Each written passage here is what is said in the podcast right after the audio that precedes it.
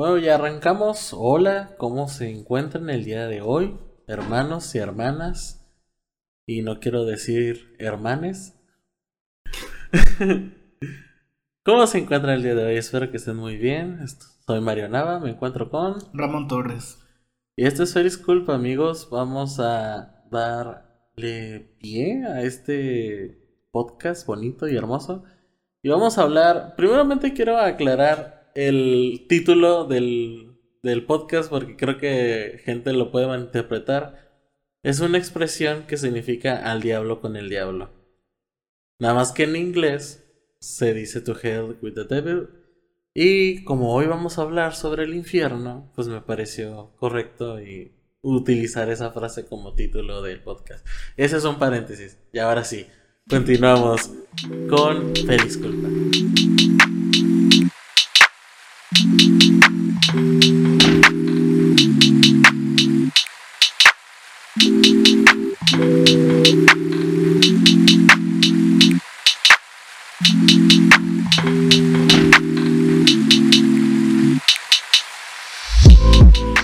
Hoy vamos a hablar sobre el infierno, como de costumbre, siguiendo los temas que vemos en la enseñanza del domingo de nuestra iglesia local, Camino de Gracia. Online. Online donde fue predicado por nuestro pastor en turno, Ramón Torres, y digo en turno porque quién sabe si lo jubilamos un día de estos. ya, Paula. bueno, eh, espero que hayan visto la transmisión. Si no han visto la transmisión, pues apúrense porque solo está hasta el domingo. Eh, pues pues hasta el... Ah, bueno, no, es hasta el sábado en la madrugada. Ah. Tienen hasta el sábado de la madrugada para verlo si quieren conocer sobre el, el contexto bíblico, su destino. Si quieren conocer más sobre el argumento bíblico, les recomiendo que pasen a ver nuestras transmisiones del servicio de la iglesia. Hoy vamos a continuar un poco sobre un, un tema que se tocó en la predicación, que es que no es un tema muy popular. Hablar sobre el infierno o hablar sobre la doctrina del infierno creo que no es algo que llama mucho la atención y creo que en la mayoría de los creyentes, ya englobando a los pseudocristianos y a los que dicen ser creyentes, creo que es el tema que menos les gusta a las personas. Y eso se me hizo interesante, hay que platicar sobre ello. ¿Por qué la gente rechaza tanto la idea del infierno. Está bien chistoso. Antes de llegar acá fui por un café y curiosamente me topé a alguien y me estaba contando que ya no va a la iglesia precisamente por la doctrina del infierno. No le gustaba y como que fueron muy insistentes sus líderes en tratar de que de convencerla. Y pues no le gustó y pues dejó de ir a la iglesia. La doctrina del infierno. Pero hay un ¿Es una iglesia evangélica o no, presbiteriana? una iglesia católica. Ah, ok. Pero pues es, es la misma premisa. Y eso que ellos tienen el purgatorio, ¿no? La segunda oportunidad antes de, del destino final. Mm. Pero básicamente es la misma idea. Un lugar de tormento y de sufrimiento por todos los siglos y por toda la eternidad. Y que nunca va a parar. Yo creo que por eso la gente obviamente rechaza la idea del infierno porque se oye muy cruel, obviamente, para hablar de un Dios amoroso y ahí yo creo que es la es lo que no hace match o lo que la gente tiene problemas en aceptar. También yo yo considero que es por el evangelio que se predica o por la forma en que presentamos a Dios y presentamos el mensaje de salvación es que lo presentamos actualmente como muy hippie, ¿no? Sí, un dios súper extremadamente amoroso, donde parece que pues nomás es amoroso y no tiene otras cualidades más que ser amoroso. Y les vendemos, bueno, yo no, pero hablando en general de la iglesia, se le vende esa idea a la gente. Un Dios súper amoroso, pero si no lo aceptas, te va a mandar al infierno a sufrir por toda la eternidad, como si Dios fuera un psicópata, como si tuviera dos personalidades bien distintas, pero pues obviamente si tú te pones a conocer a Dios y ver la Biblia y el contexto de la Biblia y cuáles son las características de Dios y cómo es Dios, cómo se comporta y cómo es su pues su carácter, te vas a dar cuenta que a pesar de que sí es bien amoroso, tampoco es como que Dios es todo amor y todo hippie, como dices tú. Tiene más características, la santidad, la justicia. De hecho, la santidad creo que lo que más lo define. Sí, lo que lo define, lo que lo separa de los dioses paganos y los dioses falsos. Como en Sabrina, le dicen el dios falso los desgraciados. ¿Neta? Ah, sí, cierto, sí. En Sabrina le dicen dios falso. Y su dios no los puede escuchar. Y de hecho creo que también hay un rechazo en otras religiones. También hay un rechazo del infierno, así como lo, lo, lo expresamos los creyentes. En otras religiones, como. Ay, se me olvidó este nombre. Los budistas tienen el ciclo este del samsara. Si alguien ha sido malo, lo envían al infierno, pero es parecido al infierno cristiano. Pero ahí tienen una chance, como que su alma se purifica después de todo castigo y eso y pueden reencarnar en otra persona. Wow. Y sale el alma purificada, ¿no? Qué padre. Yo nada más me sé el... Pues sí, suena padre, pero yo, yo, solo sé sobre los pastafaristas, ¿sabes esta sí, Los, eh, Bob Marley. Ah, sí, bueno. Ah, bueno. Eh, en esa religión hay un cielo y un infierno, solo que el infierno es muy parecido al cielo. ¿Sí? Eh, sí, en ambos puedes hacer fiestas y todo eso, nada más que depende Depende de, de, tus acciones a dónde vas a ir, pero básicamente es casi lo mismo. O sea, es un lugar donde puedes disfrutar también mm. la vida. Qué chido. sí, está. Qué fregón, diría mi maestro. Sí, man. Pero obviamente el infierno es necesario y es una realidad que no nos gusta aceptar. Porque revela un lado de Dios que no nos gusta o nos da miedo. Pero pues, si si nos podemos leer la Biblia, no podemos ignorar esas partes de Dios, esas, esos episodios donde Dios prácticamente aterra al que está, al que está siendo espectador de, de su majestad. Pues de hecho he visto muchos memes y burlas respecto a eso, a lo mismo pues, de que no se les hace coherente que un Dios de amor sea un Dios castigador. Y he visto un sinfín de memes burlándose y haciendo parecer a Dios como, como un loco o desquiciado. O incluso lo he visto como de forma de, de la novia psicópata. También la han puesto como si hubiera sido Dios una frase de él. De que si no me amas te va a ser el infierno. Pero es porque la gente como que sí tiene una idea muy distinta de lo que es el Dios de la Biblia a lo que es realmente Dios. Y, eso yo creo que más bien es por ignorancia. Pero siento que respecto al infierno, creo que es lo más aceptado. No, no veo a gente eh, tratando de salir de su ignorancia o tratar de comprender el, el infierno. Mm. Eso es lo que he notado. Porque sí he visto que hay, existe mucha gente ignorante. Pero hay gente atea que para salir de la ignorancia y conocer más al respecto de algunas cosas de la Biblia, se pusieron a estudiar. Obviamente, pues, siguen siendo ateos, ¿no? Pero de perdida ya conocen sobre el tema.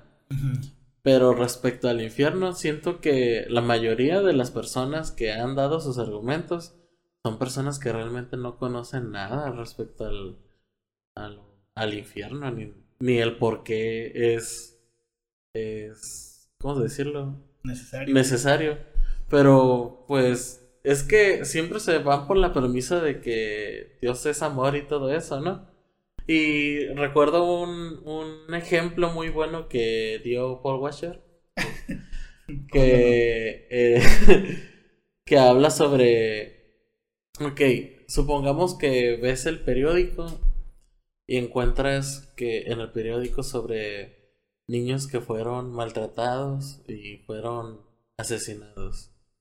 Tú como persona, pues, te da, te, da un repudio hacia eso. ¿Cómo puede haber personas que dañen a los niños?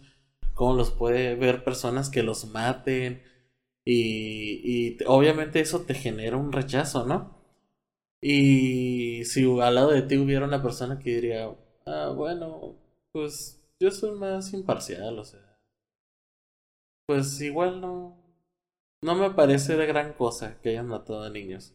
Entonces, tú como una persona normal dirías, pues este tipo está loco, ¿cómo no le va a causar nada? Indignación. O indignación, ajá, algo sobre que estén matando a niños de una forma muy cruel. Y, y es lo mismo, o sea, como tú amas lo bueno, odias lo malo. Y es lo mismo con Dios. Como Dios es amor, obviamente Dios tiene que odiar lo malo. Y eso es lo que, lo que la gente no puede tomar en cuenta, o no lo toma en cuenta, más bien, de que si amas algo, odias lo contrario. Y eso siempre lo vamos a ver. Siempre vamos a ver eso. Si tú amas, por ejemplo, demasiado a los perros, entonces odias demasiado el maltrato. Ah, pues que decir a los gatos. Ah, bueno, sí. Eh, me refiero a los animales, pues, o sea. o sea, un amante de una persona.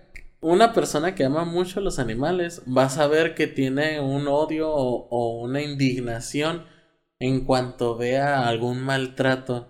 Tal vez eh, yo amo a los perros y todo eso, pero tal vez sí he sido como que un poquito, a veces sí soy un poquito frío al ver algo feo o un perro atropellado o algo así, que ya es tan común que digo, ah, bueno, pues ni modo, ¿no?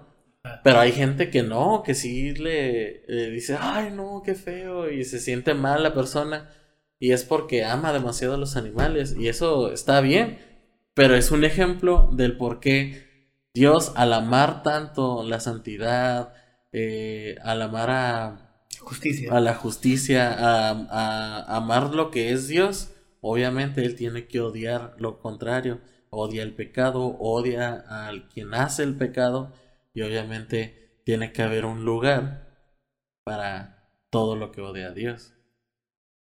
El infierno. La retribución de la justicia. Yo creo que lo que más le hace a la gente es el shock mental que te causa. O sea, es que es bien severo Dios para castigar. O sea, la severidad del infierno sí es mucha, sí está bien o sea, una parte donde no queremos imaginarnos que podríamos estar toda la eternidad. Porque lo que leíamos el, el, domingo, ni siquiera al rico ni, ni una gotita de agua se le concedió para aliviar su sufrimiento.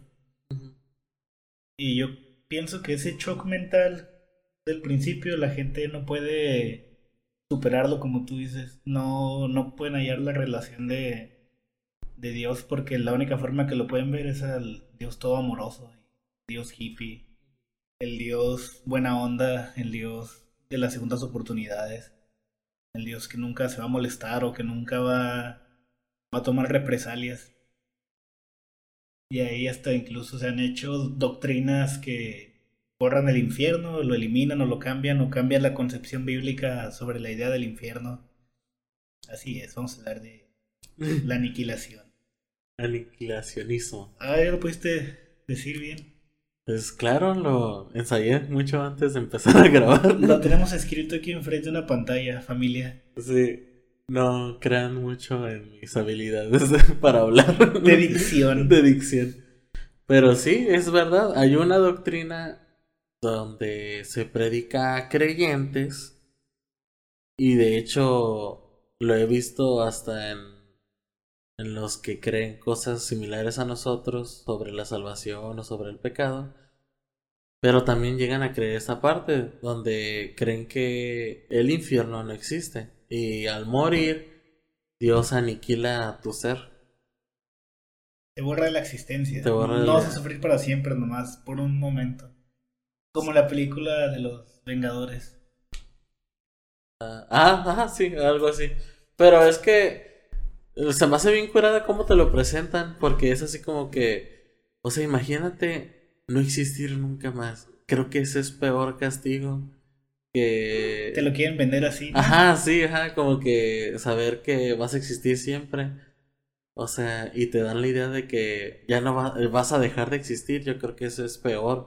Y empiezan a sacar pues datos de filósofos ateos y diciendo del frases de ellos que, que no le ven el sentido a la vida cuando ya no vas a seguir viviendo y quién sabe qué.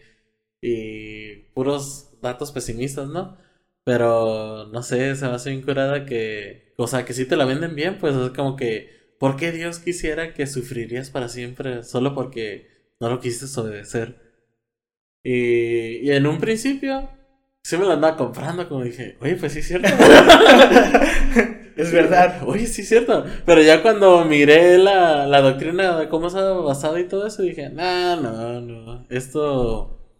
Eh, como que quita muchas cosas obvias de la Biblia donde te lo acomodan de una forma que lo ves diferente. Por ejemplo, lo de el rico y el Lázaro. Creo que un argumento que utilizan es de que es una fábula de la que en entonces y que Jesús nada más lo usó para ilustrar. Ilustrar, ajá.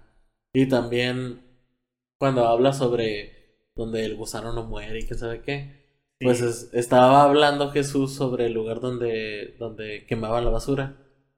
Pero que ellos lo toman así literal, pues, de que Jesús solo estaba hablando de la del donde quemaban la basura. Pero sí, vato, pero lo estaba diciendo para ilustrar cómo iba a ser el sufrimiento. De hecho, Jesús creo que es la persona que más habla del infierno. Sí, es el que más tenemos la doctrina del infierno por la predicación de Cristo. Y mira. los apóstoles pues pocas veces tocaron el tema porque no es una realidad para los creyentes, pero sí es algo que debemos estar conscientes de no confiarnos de más. De hecho, si, si la aniquilación fuera real, yo creo que sería hasta una ventaja para los creyentes que andan tambaleándose, porque podrían decir, ay, pues me tiro al pecado y hago lo que quiera y de todos modos nomás voy a desaparecer. Ah, o igual tengo chance después de arrepentirme. Pues es que la verdad, ya viéndolo bien, pues yo creo que no, le, no hay inconveniente si te liquidan y disfrutas toda tu vida pecando. Porque sí la consecuencia... No hay una consecuencia. Ajá. De hecho, pues como piensan los ateos y los nihilistas, que no hay sentido en la vida. O sea, los dejas igual si, si, el infierno prácticamente es nomás que te borren de la existencia. No es nada nuevo para ellos, es lo que creen. Ellos piensan que no hay vida después de, la, muerte que simplemente somos un accidente cósmico en primer lugar y somos polvo de estrellas aquí, tratando de encontrarle un sentido a la vida. Pero pues obviamente, ojalá que fuera verdad, la, la verdad.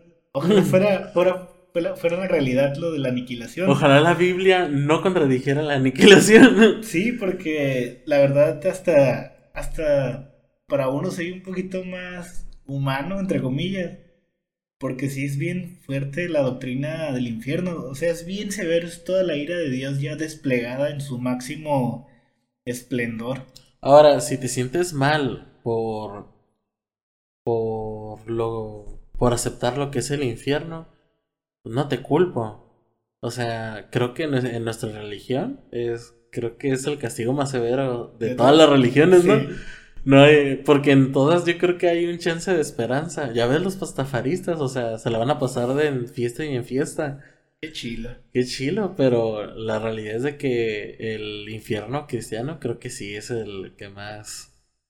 Creo que en algunas religiones orientales no hay infierno, pero vas a reencarnar en algo como que muy bajo. No sé, si fuiste una persona bien mala en tu vida o alguien de muy pocos valores, vas a reencarnar en un gusano o algo así. Es el castigo que te que Ay, no manches. Y... te come un pollo. no sé. Qué chafa. Y si pues fuiste alguien bueno, entre comillas, pues renaces siendo, reencarnas siendo alguien, pues no sé, alguien, alguien de valor, un animal, pues que sí sea chill, entre comillas. O a mí el infierno que me gustó fue el que, el que viene del Día de Muertos. Si ubicas toda esa religión, el infierno, de que es un camino. Sí, ¿cómo se llama? ¿No es el Mictlán? Sí, Mictlali. Ajá, sí, esa cosa. Sí, donde te guía un perro, ¿no? Y si maltrataste a los perros en vida, el perro, no te, el perro no te va a ayudar. Y vas a perderte. Está bien chilo, porque e, eso, esas, esas creencias yo las conocí en el catolicismo. Como ¿El que, Ajá, como que los católicos lo adoptaron. ¿Sí? Ajá, de hecho se llama el río Jordán. Ay, me inventes. Neta, que un perro te puede ayudar para cruzar el río. Oye, sí es cierto, qué buena adaptación. Es una muy buena adaptación, pero es pagano. Y si tú ahorita estás escuchando y eres un católico que creía en esa historia, déjame decirte que es una historia inventada por nuestros antepasados paganos y la adaptó a la Iglesia Católica para México. Pero se me, se me hace bien curada porque es como todo un viaje, es toda una travesía y luego pierdes tu piel y te quedas en puros huesos. Qué miedo. Luego te haces en te haces uno con el universo y quién sabe qué. ¿Qué rayos? O sea, está, está bien fumadísimo, ¿no? ¿Y dónde entra la eternidad y la gloria? En esa Ah. doctrina de los. El... No, pues es que no es de los católicos, o sea, adaptaron Ajá, por historias. eso, pero ¿cómo, cómo, es- ¿cómo hacen para desembocar eso en la eternidad cristiana? Ah, no sé. Nada más te dicen de que. De que. Tratar bien a los perros. Sí, tratas bien a los perros para cruzar el día Jordán. Y luego ya como que te lo adaptan de que ya está ahí San Pedro. güey. O sea, es una adaptación, o sea. Qué loco. De hecho, no sé de dónde sacaron eso de que San Pedro es el que está en la puerta y pasando de lista. ahí. Creo que tiene un verso de la Biblia. Pero bueno, luego hablamos.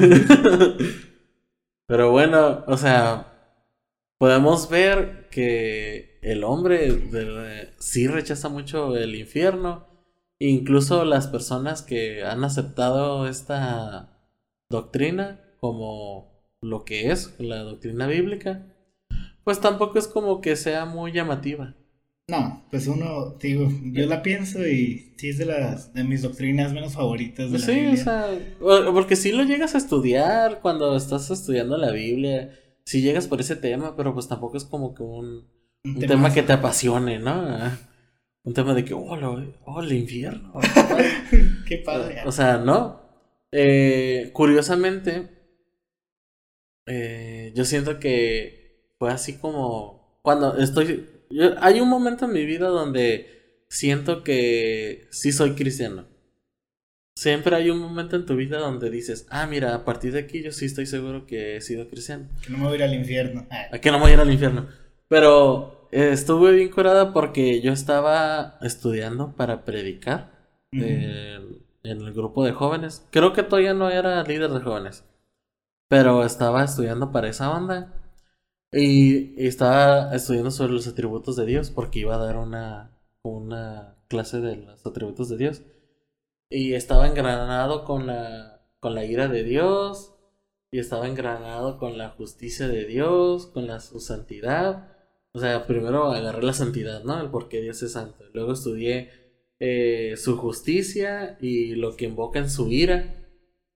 Y estaba, estaba bien serio, o sea, estaba estudiando esas ondas y lo estaba leyendo y estaba estudiando cada, cada punto por punto. Y me sentía bien serio con todo eso porque durante, esta, durante que estaba leyendo eso, pues yo estaba recordando pues cosas en las que fallo y cosas en las que me, ya me está diciendo pues yo no merezco eh, estar con Dios ni nada de eso. Y cuando llegué al tributo del amor, pues fue como que todo me hizo un match.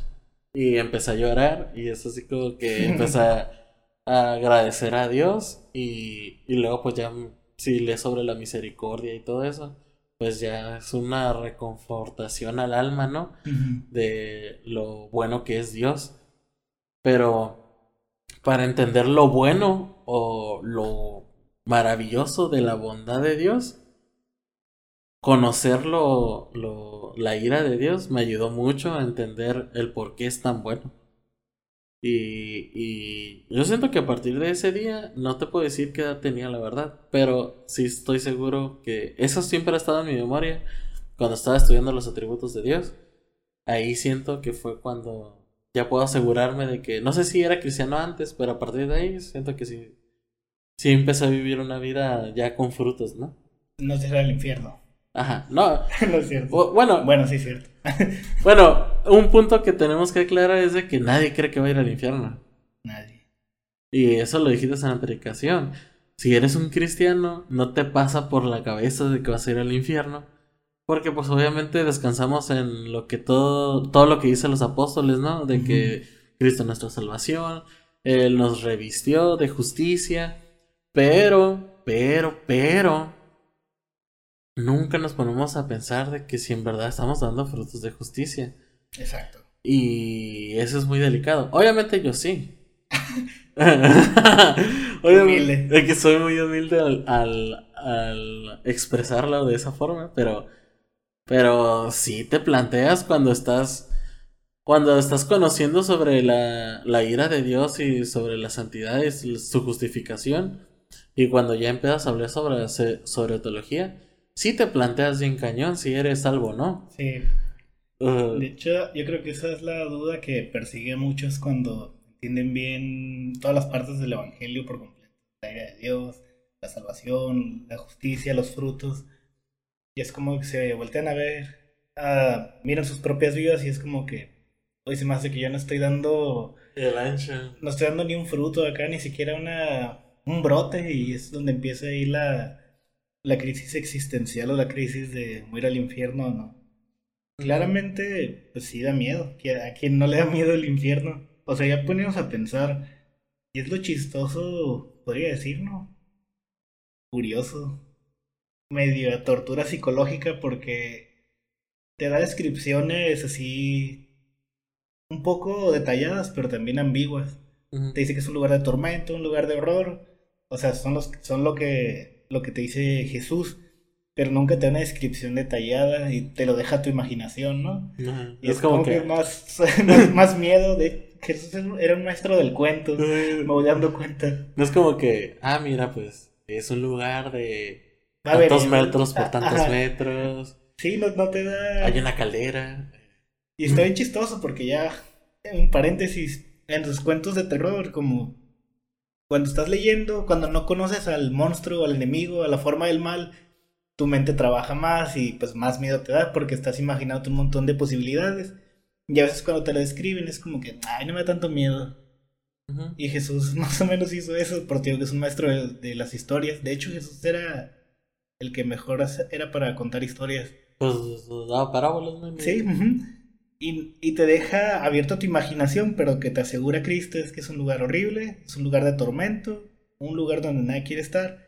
Y esta descripción sí la hace en todas sus historias, que es un lugar donde hay fuego, lo compara con una hornalla caliente, como un lugar donde, sí, pues como brasas, un lugar de donde hay llamas, donde nunca se van a apagar. Ahorita que dices eso de que cuando te lo dan vivo, sí te da más miedo. Porque te imaginas. Sí. Me recordó lo de Stephen King, del visitante. Ah. eh, vato. O sea, yo en la serie sí me dio miedo. Y no lo habías visto. Y no lo había visto. No, no, no. Es que hay una parte donde, donde nada más ves la sombra. Y yo, ¡ah! ¡ah! Y empecé a gritar porque dije, la vez es el visitante. Pero en el libro sí te lo dejan así como que cuando te lo van presentando y ya cuando se ve, oh, sí da miedo esa onda. Pero pues sí, es, es algo que utilizó. Yo creo que Stephen King le copió a Jesucristo. Porque, sí, para no. Porque sí, o sea, Jesucristo sí fue. Pues sí fue claro, pero a la vez no fue detallado.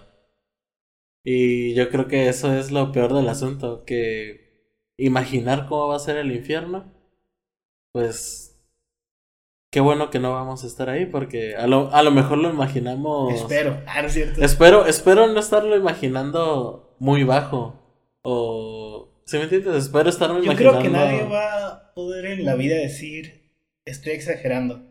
Bueno, siento que nadie va a que incluso la persona con la peor historia en su mente se le va a acercar a lo que va a ser en realidad porque va a ser la ira de Dios completa.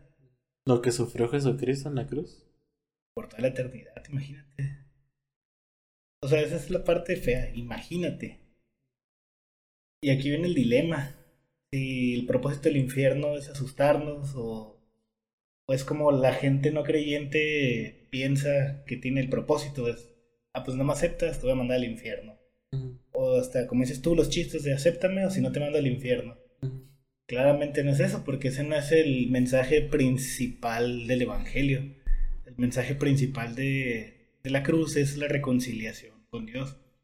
De hecho, el infierno no es tanto con el terror psicológico, que obviamente sí existe, sí trastorna tu mente.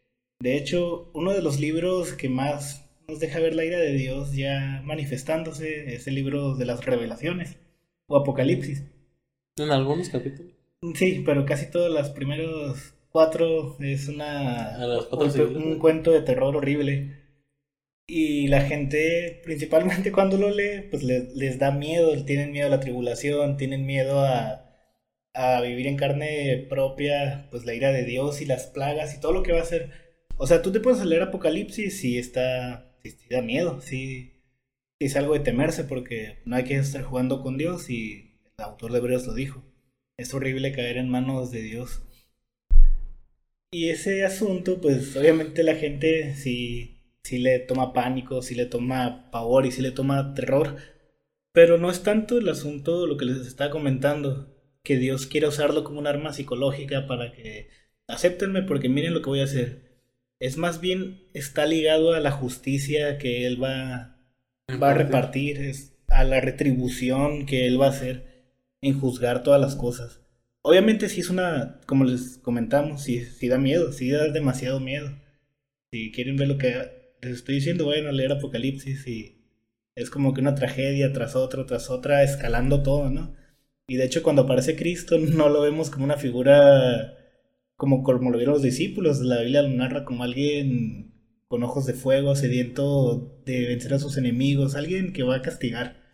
Bueno, pero el punto aquí es que el propósito principal del infierno no es que nos dé miedo o que sea una herramienta para evangelizar. Para evangelizar. Obviamente sí tiene que ver mucho con el Evangelio, lo comentamos el domingo, porque es la parte mala para que las buenas noticias sean buenas. Pero tiene que ver más con el hecho de que Dios es justo y Dios tiene que castigar a alguien, Dios tiene que hacer que alguien pague por los crímenes cometidos. Si nadie es castigado al final, pues obviamente pues Dios sería un Dios injusto, no sería un juez justo como lo dice la Biblia y como se describe pues a sí mismo, como alguien que reparte justicia, como alguien de justicia absoluta y perfecta, alguien que no va a permitir que un pecador pase desapercibido, como alguien justo. Y esta es la parte que revela la naturaleza del infierno, que Dios es justo, y tanto como va a recompensar a aquellos que lo honraron en vida, también va a castigar a aquellos que lo deshonraron en vida. no, tanto como que acéptame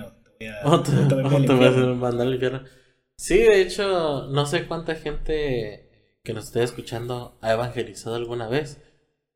Pero eh, siempre se toca el infierno. Cuando estás evangelizando, se toca nada más por encimita.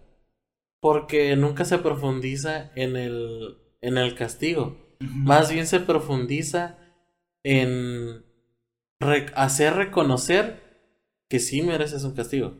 En eso, en e, eso es el evangelismo. Convencer primero a la persona de lo mal que está ante Dios. Y cuando una persona reconoce lo mal que está ante Dios y que, eh, que no tiene escapatoria contra ese Dios que está irado, es cuando se dice, y tú estás condenado y vas a ir al infierno, pero nunca decimos, y el infierno hay esto y esto y esto. No, es como que eh, damos la condición del hombre y luego damos la esperanza. Por eso Cristo murió en la cruz y todo eso.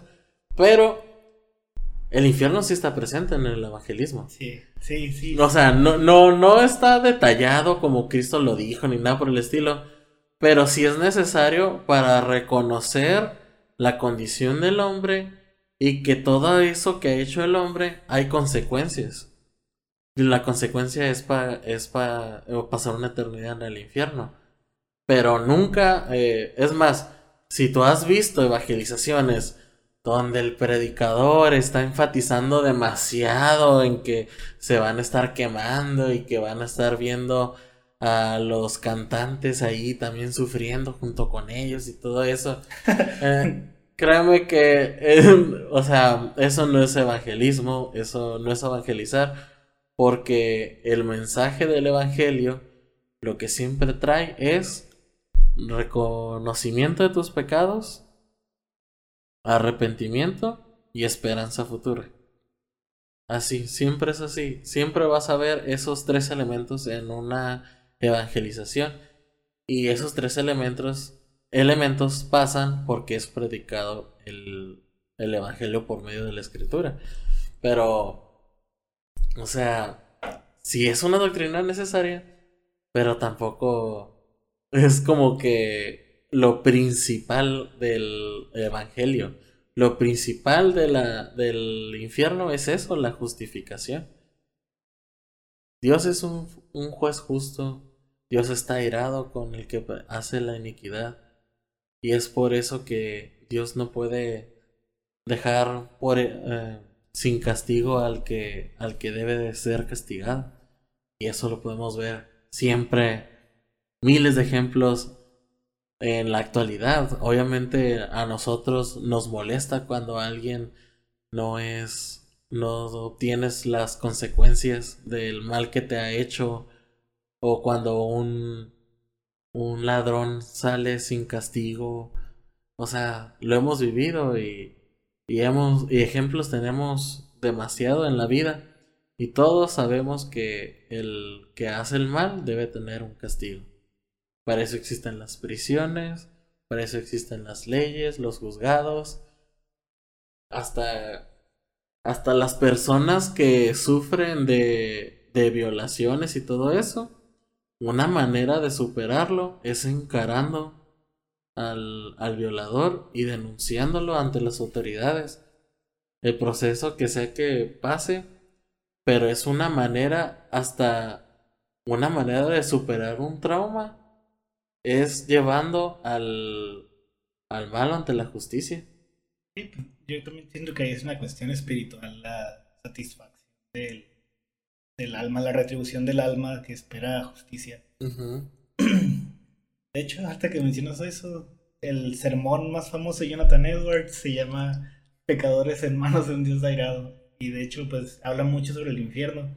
Pero uno de los puntos principales, casi la mitad del sermón, es el que estamos viviendo como si fuera un infierno en la tierra por toda la maldad de los hombres y, y ¿cómo se dice? Y el pecado que nosotros mismos cometemos. Y el énfasis o el contraste de, todo el sermón que predica es la gracia de Dios. Mm. Y la, ¿cómo se puede decir? Pues la buena noticia, las dulces noticias para, para todos aquellos pecadores. Que obviamente, yo creo que sí fue una buena ilustración del infierno, todo en términos bíblicos y obviamente la, la advertencia que mismo Cristo hace porque todo el pueblo se convirtió. ¿Neta? Sí. Wow. Dicen que duró 100 años después de esa predicación. Cerraron los prostíbulos, los bares, todo. Y en 100 años ya volvieron los prostíbulos. Pues sí, creo se muere la generación, ¿no? Sí, de hecho creo que George Whitefield fue a ese pueblo después. Neta, Whitefield. Y uno de sus escritos dice que todavía había un buen aroma a doctrina en el pueblo se quedan buenas costumbres. A pesar de que ya. Pero eso es por una buena exposición bíblica, una exposición realista, no como dices tú los, los predicados de la calle, que eso sí parece que quieren asustar a la gente con los relatos del infierno, ¿no? Como que tratando de convencerlos de que por esta razón tienen que... Y luego te gritan también. Ajá, tienen que arrepentirse. y Jonathan Edwards parte desde el punto de que todos estamos condenados y todos merecemos ir ahí muy diferente a tratar de, de asustar a la gente. Y de hecho yo pienso que es por eso que hay mucho rechazo a la doctrina del infierno y en particular del, del Evangelio. Creo que se abusó demasiado de ese recurso, aunque sea bíblico, como tú mencionabas, se hizo un mal uso de este recurso, como dándole a entender a la gente que esa es la única razón por la cual deben arrepentirse. Y no. No, de hecho no. De hecho, pues la razón verdadera es para... Sí, tiene que ver mucho con librarse del infierno, pero es más el conocer a Dios. Ellos puedan conocer al Creador y puedan disfrutar de Él para siempre, como es el Catecismo Menor de Westminster. Ay, es la primera pregunta. Qué bonito catecismo. Bueno, pues yo creo que ya abarcamos todos los puntos del día de hoy. Esta vez creo que sí es un, un episodio corto. Más o menos. Más o menos corto. Y pues esperamos de que todas estas cosas que hablamos te hayan servido de algo. Y no sé si quieres hablar de otra cosa. Cartoon. Ah, no, no, no es cierto. Quiero comentar oh, una última cosita a veces pienso que el infierno está medio raro, no sé cómo explicarlo. Siento que es como. No, no encuentro una analogía buena en el sentido de que los cristianos no deben temerle, pero sí deben temerle. ¿Sabes cómo? Es como andar en el auto. Es como estar manejando en la ciudad, pero tienes que estar consciente de que tienes que respetar los señalamientos, los saltos y todo ese rollo, porque si no lo haces, pues obviamente hay una probabilidad demasiado alta de que tengas un accidente. Pero mientras tú estés respetando todo, pues se puede decir que puedes estar confiado. De una manera así yo miro el infierno para los creyentes. O sea, no deben tenerle miedo al infierno porque Cristo nos ha salvado del castigo venidero y de la ira de Dios y ahora estamos en el amor de Dios.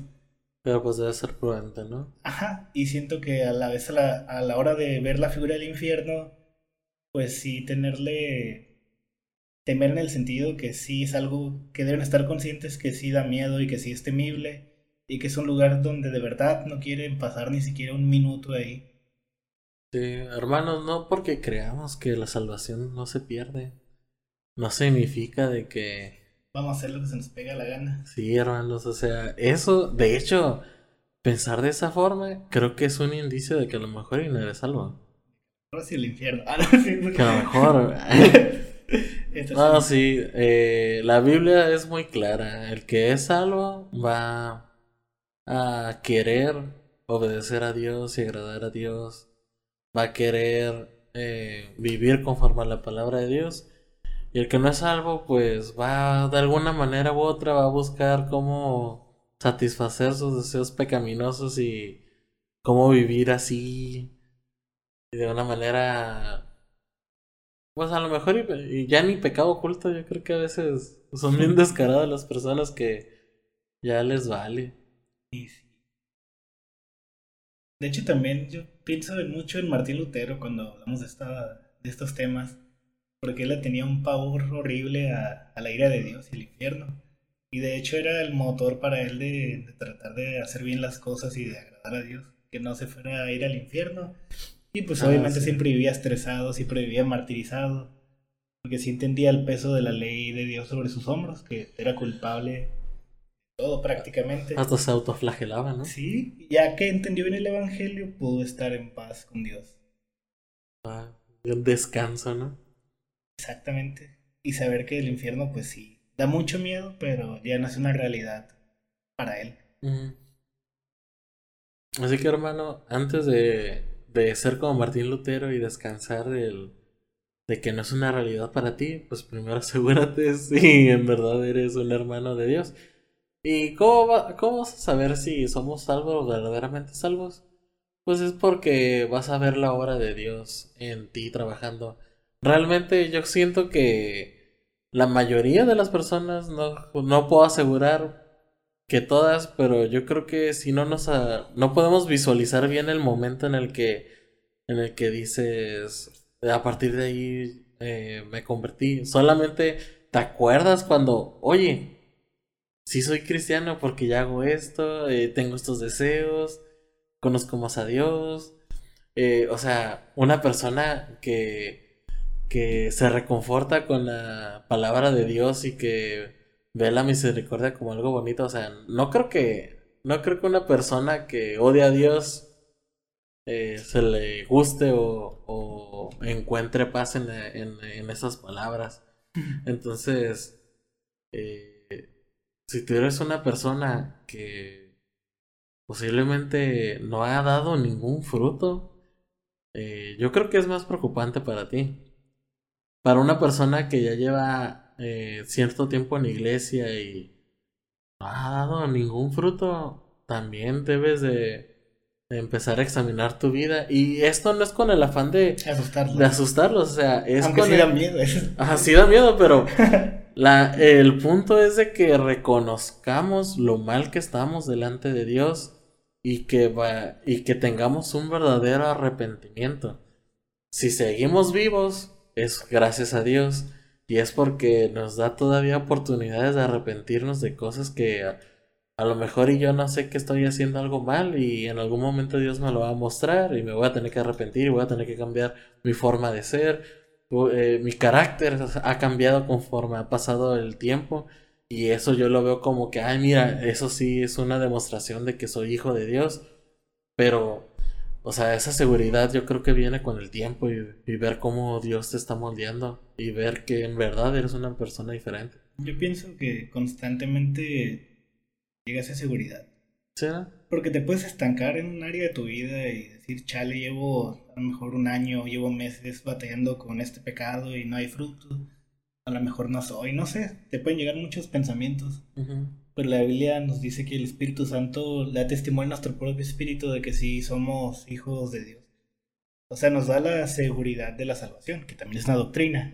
Estar seguro de que eres hijo de Dios, no tanto sí los frutos son una forma de confirmarte y que las demás personas de tu iglesia te confirmen, pero la confirmación de parte del Señor, pues es la más importante, es la que te da paz, como lo comentamos con Martín Lutero, que el Espíritu Santo conforte tu espíritu y te diga, eres hijo de Dios, estás a salvo de las garras del infierno y de la guía de Dios.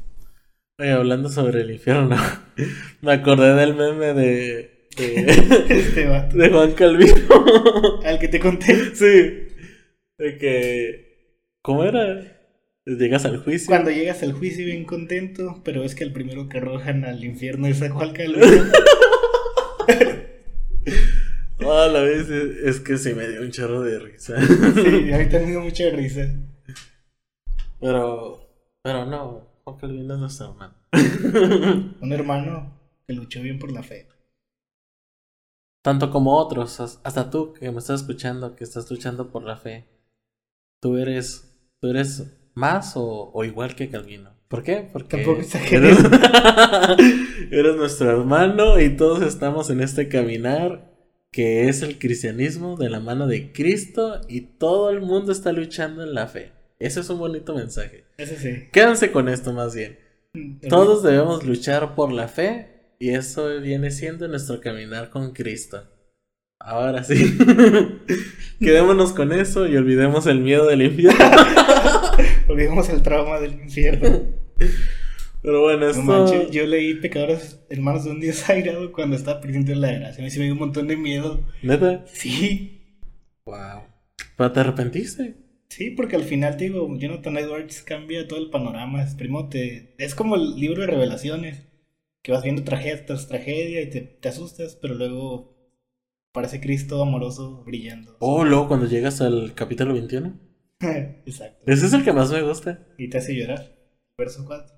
Ah, sí, el Wipe Away. Sí. Ah, sí. Ay, ese. Bueno, luego, luego hablaremos más sobre, sobre esas cosas. Por el momento esto fue todo por el día de hoy. Les damos muchas gracias por sintonizarnos en la radio en la que sea que estemos pasando esto. No, la plataforma, ¿no? Ah, sí, perdón, la plataforma.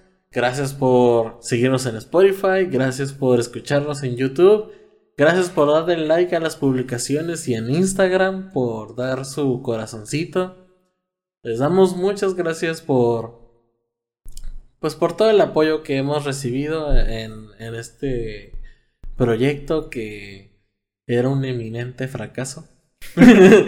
y no sabíamos cómo le íbamos a, a, dar vida.